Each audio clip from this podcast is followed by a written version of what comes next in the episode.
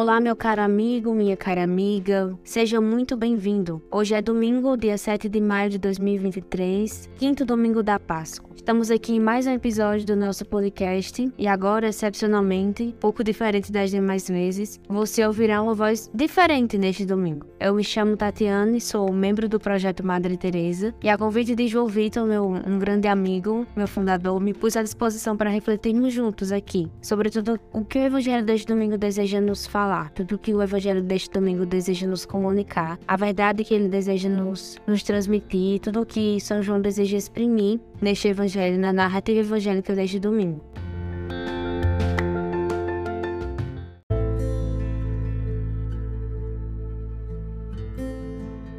Evangelho de Jesus Cristo segundo João. Naquele tempo disse Jesus a seus discípulos: Não se perturbe o vosso coração. Tendes fé em Deus, tendes fé em mim também. Na casa de meu pai há muitas moradas. Se assim não fosse, eu vos teria dito: Vou preparar um lugar para vós, e quando tiver ido preparar-vos um lugar, voltarei e vos levarei comigo, a fim de que onde eu estiver, estejais também vós. E para onde eu vou, vós conheceis o caminho. Tomé disse a Jesus: Senhor, nós não sabemos para onde vais. Como podemos conhecer o caminho? Jesus respondeu: Eu sou o caminho, a verdade e a vida. Ninguém vai ao Pai senão por mim. Se vós me conhecesseis, conheceríeis também o meu Pai, e desde agora o conheceis e o vistes. Disse Felipe: Senhor, mostra-nos o Pai isso nos basta. Jesus respondeu: Há tanto tempo estou convosco e não me conheces, Felipe? Quem me viu, viu o Pai. Como é que tu dizes, mostra-nos o Pai? Não acreditas que eu estou no Pai e o Pai está em mim? As palavras que eu vos digo, não as digo por mim mesmo, mas é o Pai que, permanecendo em mim, realiza as suas obras. Acreditai-me, eu estou no Pai e o Pai está em mim. Acreditai ao menos por causa dessas mesmas obras. Em verdade, em verdade vos digo: quem acredita em mim fará as obras que eu faço, e fará ainda maiores do que essas, pois eu vou para o Pai. Palavra da salvação.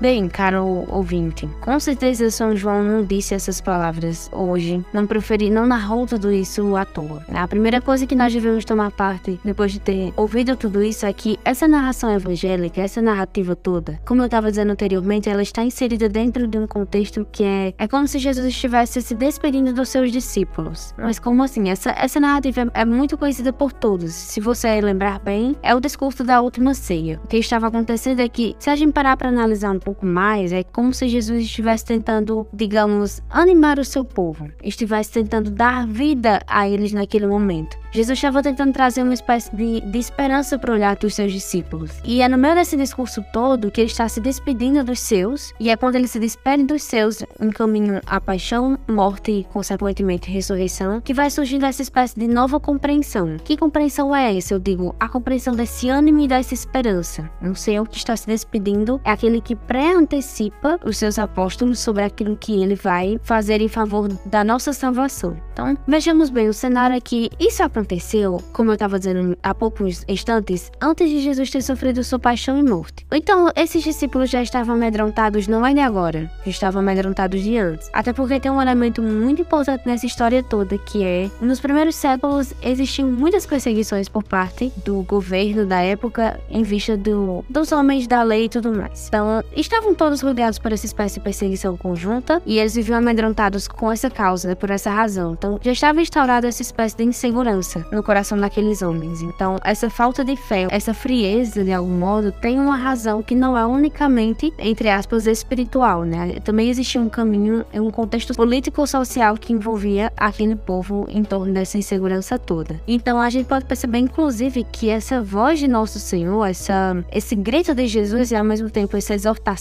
que ele faz aos seus apóstolos, é mais sentido de conseguir impactá-los e de revigorá-los com, com esse ânimo com essa esperança que é próprio do que ele mesmo quis falar para eles. Que nós veremos daqui a pouco que há toda uma chave de compreensão, há toda uma chave de leitura que só pode ser tida e só pode ser revelada, só pode ser construída a partir da própria linguagem de Jesus, que é ele mesmo, a da própria revelação de Deus, que é o próprio Jesus. Quando nosso Senhor faz essa espécie de, de pré-anúncio, como eu estava dizendo, de uma antecipação da sua contrapartida, é naquela, naquele discurso da ceia, ao mesmo tempo ele está assegurando aquele povo de que ele vai voltar. E esse seu retorno vai ser para nos encaminhar para uma terra que não terá fim. É para nos encaminhar para uma terra que não haverão limites geográficos. É para nos encaminhar para uma terra que, em que não haverá mais a incerteza da ausência de Deus. É para nos encaminhar para uma terra onde unicamente haverá uma vida inteira com Ele. Essa, meus irmãos, é a terra da eternidade para onde Ele deseja nos levar. E vejam que chave de compreensão Ele nos dá. Porque esse contexto todo que está acontecendo com esse cenário dessa narrativa evangélica é o contexto da salvação que está sendo pré-anunciado. E que contexto da salvação é esse? É que Deus quer nos anunciar e que Jesus revela-nos isso de algum modo. Essa verdade é a verdade de que o Pai prepara essa terra, onde haverá uma alegria eterna para nós e ele nos convida a habitá-la. Até porque nada do que Jesus disse e fez teria acontecido se o próprio Pai não quisesse que ele se revelasse a nós. É esse o contexto da a chave da encarnação de Jesus e a chave da sua revelação. Nós veremos isso até um pouco mais adiante, como um outro ponto de ênfase, eu diria, em cima dessa narrativa evangélica. Então, é muito bonito de se ver esse primeiro ponto. Há um destaque nessa história toda, que é Jesus faz isso generosamente, com muita misericórdia, que é revelar-se aos seus por uma única razão, mas revelar-se porque ao mesmo tempo que ele revela o Pai, ele, ele já é o próprio Pai. Ele já carrega a sua a, toda a sua capacidade de revelar-se não de revelar não uma verdade, mas revelar a ele mesmo que é a própria verdade. E por falar em revelação, e por que, que eu digo revelar a própria verdade, né? Como como nós chegamos a essa conclusão? Porque no contexto em que Jesus disse que ele é o caminho, a verdade e a vida, e essas são palavras muito conhecidas, tem uma chavezinha que eu estava falando anteriormente e eu vou ajudá-los a compreender agora. Ele gira essa chavezinha de mentalidade porque essa chave é unicamente cristã. Vejam bem, ele ter revelado tudo isso, ele ter dito palavras tão seguras e ao mesmo tempo de tamanha é para nós entendermos de uma vez por todas e guardarmos bem no nosso coração que essa revelação toda só acontece por um único contexto. Quando ele se refere à verdade, eu sou o caminho, a verdade e a vida, ele não se refere, vejam bem, isso é muito bonito, ele não se refere apenas ao fato de vida. Não é uma verdade sua, não é um, um fato sobre a vida. Ele está se referindo à verdade como uma revelação, porque é isso que a verdade é no contexto das Sagradas Escrituras. É isso que a verdade é, ela, ela quer dizer revelação. Então, principalmente sabendo que o, o Novo Testamento ele só pode ser compreendido à luz do que Deus nos manifesta na pessoa de Jesus, isso faz ainda mais sentido no, sobretudo, quando Jesus disse que ele é o caminho, a verdade e a vida. Então, ao mesmo tempo que, que Jesus quer dizer àquele povo que ninguém mais vai esperar outra manifestação, porque o caminho da salvação, no fim das contas, é nos encaminhar para o Pai, e ele também já está dizendo que ele é, já é a revelação do Pai, a manifestação da sua ação no, no meio dos homens, ele renova a esperança, ele renova o nosso ânimo. No sentido de dizer, queridos filhos tolos de coração, prestem bem atenção. Vocês não vão esperar outro mestre senhor. Eu já sou esse mestre senhor porque o Pai me enviou. E ninguém vai ao Pai senão por mim, porque eu sou o caminho, a verdade e a vida. Então, ele não quer dizer apenas que existe um caminho. Ele não está querendo dizer que, que existe apenas uma verdade que existe apenas uma vida. Porque se assim for, meus irmãos, qualquer outra pessoa, qualquer outro profeta, qualquer outro, qualquer outro homem poderia fazer. Mas ele, o homem com H maiúsculo, é ele mesmo o caminho, a verdade e a vida. Não há outro, meus irmãos, é ele. É unicamente ele. Por fim, nós também temos um outro aspecto interessante. Uma chamada mais enfática, mais dedicada a observar o fato de que aquele povo, eh, naquela circunstância, precisava de fé. E não mudou. A necessidade não mudou porque nós hoje também, na mesma medida, precisamos de fé. Não apenas no campo ideal, se é que vocês me entendem. Não apenas no campo de imaginar que realmente nós precisamos de fé e que precisamos adotar uma medida séria para tomarmos essa fé como nossa. Não estou falando apenas no campo ideal. Estou falando sobretudo no campo da realidade, no campo da prática, campo da vida, da vida comum, da vida ordinária. Nós precisamos de fé. E a fé exige atitudes que são, eu diria,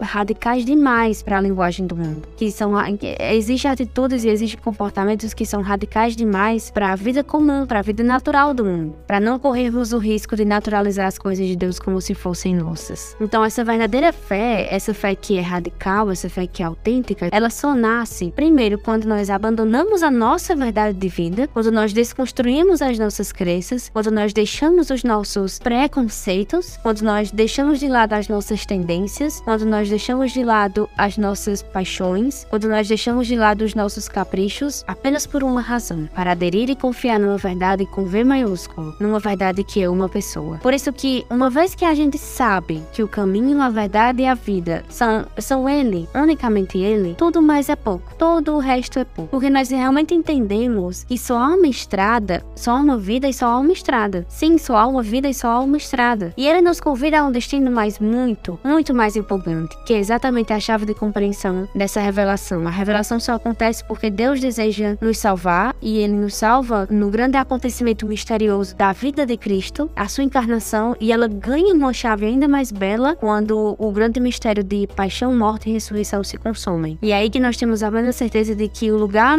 para onde o Senhor nos, nos reserva um desejo imenso de nos receber é o céu, a vida eterna com Ele. As moradas das quais fala o próprio Jesus no Evangelho narrado neste domingo, nesse quinto domingo, que ele diz há muitas moradas. É muito bonito de se observar isso, porque é, nessa, é, é nessas moradas e é nesse lugar, é nessa terra que não haverá é, mais alguma dúvida, em que haverão apenas alegrias eternas, em que não haverão é, limites geográficos, não haverá limite de tempo, haverá unicamente um, uma alegria eterna na presença e da pertença de Deus na nossa vida, na nossa história. Então, do mesmo modo que só há um caminho, eu estava dizendo anteriormente, só há um caminho, há também apenas uma porta. Essa porta, eu diria, era uma porta estreita. Por que estreita? Não, não, não por outra razão de amedrontar, mas é uma porta estreita porque ela prevê que essa entrada, a gente só passa por essa porta de algum modo se antes nós estivermos dispostos e eu diria também comprometidos a abandonar quem nós achamos que nós somos para vivermos enfim a vida de Cristo. A vida de Cristo e a vida com Ele e a vida nele para sempre. Aquilo que eu estava falando sobre desconstruir aquelas nossas tendências e desfazer os nossos caprichos para abraçar uma outra causa que é uma, uma pessoa viva, que para nós está ressuscitada, vive e viverá para sempre. Então,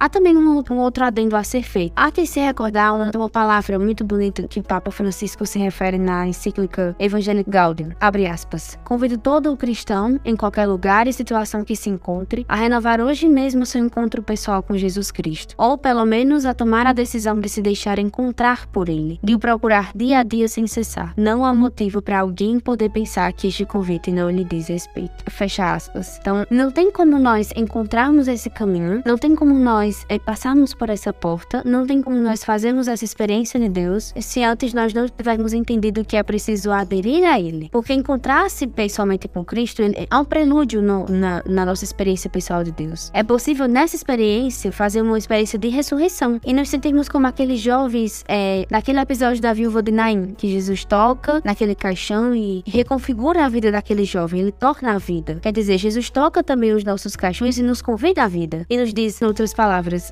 acordem, filho querido, a vida sou eu, o caminho sou eu, a verdade sou eu. Eu te chamo para uma vida nova e essa vida não é não, não está distante de que você vê, está diante de você porque essa vida sou eu. Essa vida não é um personagem, esse caminho não é um desenho animado um desenho fictício. Esse caminho sou eu, essa verdade sou eu. E tudo isso só é possível realmente depois que nós fazemos esse encontro pessoal, né? Nada muda realmente se a gente não tiver feito esse encontro pessoal, que inclusive o Papa Francisco vem nos recordar nesse caminho que tem tudo a ver é, com, esse, com essa narrativa evangélica deste quinto domingo da Páscoa. Então, meus irmãos, é, dado toda essa construção em cima do que o, o que foi o contexto é, que São João quis nos abordar neste domingo, eu diria é muito grande. Do Henrique Soares já dizia alguma coisa parecida com isso. É grande, mas é imenso o desafio deste mundo de nós vivermos com toda essa mentalidade da busca de Cristo. E eu arriscaria dizer da medida de Cristo. Por que, que eu falo medida de Cristo? Eu, eu, eu não estou falando isso, não estou tirando uma conclusão minha, mas quem nos disse isso foi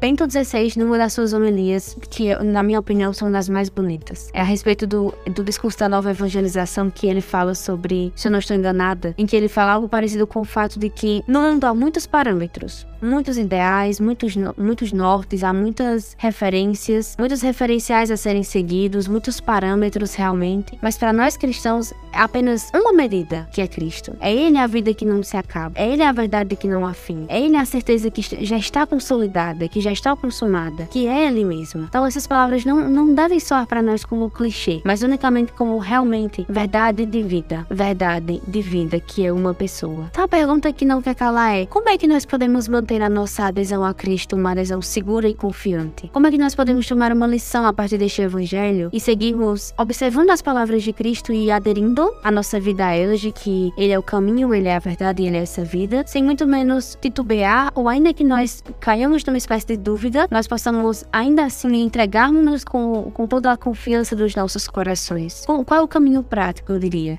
Fica essa pergunta, mas eu diria. A questão é que nós precisamos apostar a nossa vida em Jesus. Porque ainda pegando o gancho do, da do ponto que eu levantei anteriormente. O gancho de que a nossa medida é Ele. E unicamente por ser Ele e por tudo nele já estar consumado, porque a, a sua vida não se acabará, porque é Ele mesmo essa própria vida, não há outra razão para não acreditar nisso senão a, o fruto da experiência que nós tivemos com Ele, dentro da, do conhecimento de quem Ele é. Então, qualquer outra coisa que nós procurarmos realmente não haverá sentido, porque o sentido é Ele mesmo. O sentido é única e exclusivamente Ele mesmo. Então, serve de amparo para nós e ainda assim de esperança e de ânimo uma outra palavra. Não vamos esquecer, meus irmãos, que nós não vamos ser confundidos se nós crermos nele. E essa não é uma palavra de otimismo, desse otimismo barato, desse otimismo mundano. Eu não estou dizendo que nós não seremos confundidos nele, se nele crermos como se nós tivéssemos que crer a duras penas como se fosse unicamente pela razão da crença. Estou dizendo que nós,